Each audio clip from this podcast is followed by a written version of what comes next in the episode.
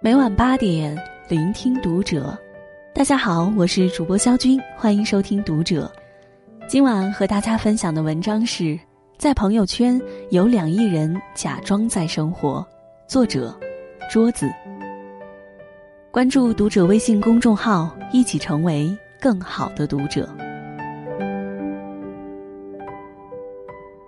有一种人，他是生活在朋友圈的。每天起床做的第一件事就是摸到床边的手机，打开朋友圈，如同领导亲临现场视察般的看亲朋好友的动态。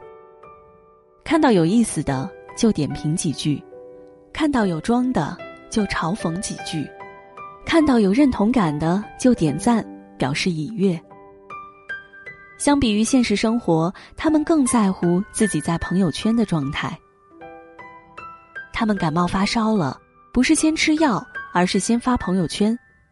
感冒了，头晕晕的，浑身没有力气，感觉身体被掏空，然后再精心 P 几张自己虽然感冒了，但看起来仍然有憔悴之美的照片，一起放到朋友圈。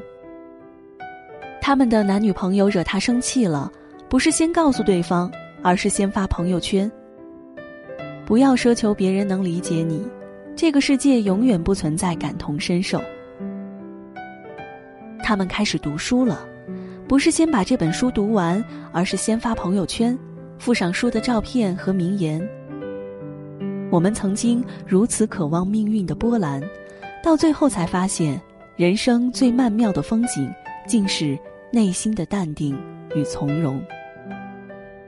更有甚者，明明是盗来的图发出来，却是自己和朋友出去吃饭的朋友圈；明明是别人旅游的照片，硬是说成自己旅游的照片。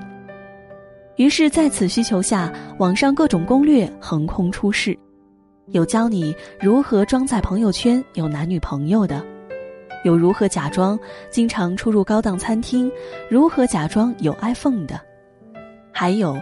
如何假装自己有豪车豪宅？如何假装自己是出入 CBD 的成功人士？甚至还有教你如何假装有性生活的。所以，你吃个盒饭也要装成五星级酒店的感觉；即使在家好吃懒做一天，也要装成运动达人。假如你会 PS，那就更完美了，上太空都没人拦得住你。人生如戏。全靠演技。自微信流行以来，各种乱象丛生，装与炫富齐飞，养生共鸡汤一色。旅游前先晒机票，吃饭前先晒菜品，跑步前先晒装备，读书前先晒封面，坐车前先晒方向盘，过节前先晒红包。取得一点小小成绩，就忍不住发到朋友圈，期待你的朋友们一起见证，一起分享你的成就。为什么我们会如此在意自己的朋友圈，甚至不惜假装在朋友圈生活？那是因为我们非常在意别人眼中的自己。不知道从什么时候开始，许久不见的朋友彼此打招呼，不再问。最近你过得好吗？在那个年代，没有微信，没有朋友圈，我们想见一个人，就坐上几个小时的车跑过去见他，说好多好多的话。而现在是直接看对方的朋友圈，过得好不好，看朋友圈就知道。朋友圈代替了我们一部分社交，有时候不知道是科技的进步，还是这个时代的悲哀。几天前，我被一张图片感动得泪流满面。毕业那天，六个人的背影，分别回到五个省，最远新疆，最近河南。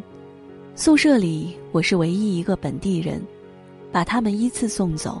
送走最后一个室友之后，一个人在火车站哭到起不来。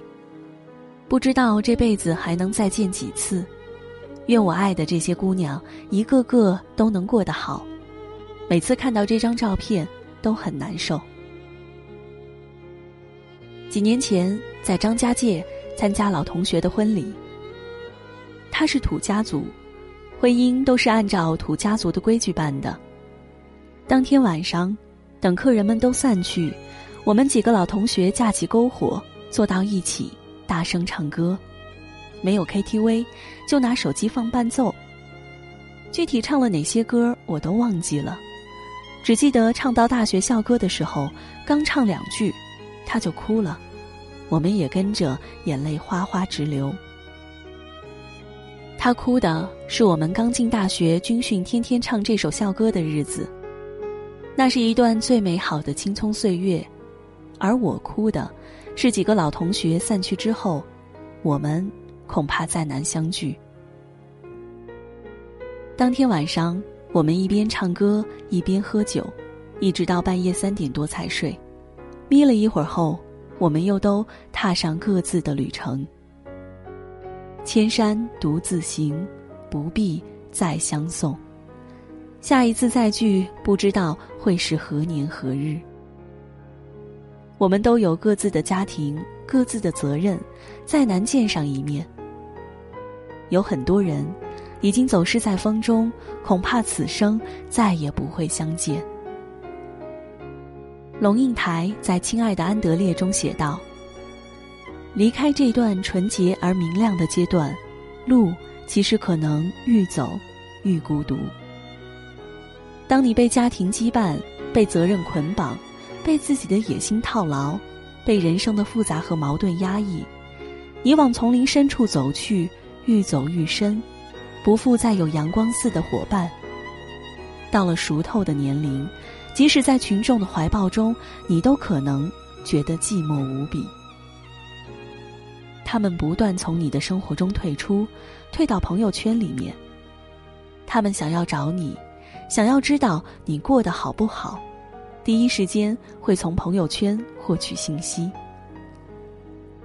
虽然我们不能常常见面。但我知道，每个人都有自己的路要走。能够在朋友圈知道你过得好，看到你最近的变化，我就心满意足了。自从离开父母身边后，早就习惯了向家里报喜不报忧。大学毕业后，虽然租住在隔断间里吃着泡面，仍然会笑着告诉父母，自己过得好极了。我们随着自己的成长，懂得越来越多，我们见的世面，明白的道理，已经远远超过了我们的父母，我们就和他们越走越远了。我们总是会问父母是否吃饱穿暖，有没有病痛，却往往和他。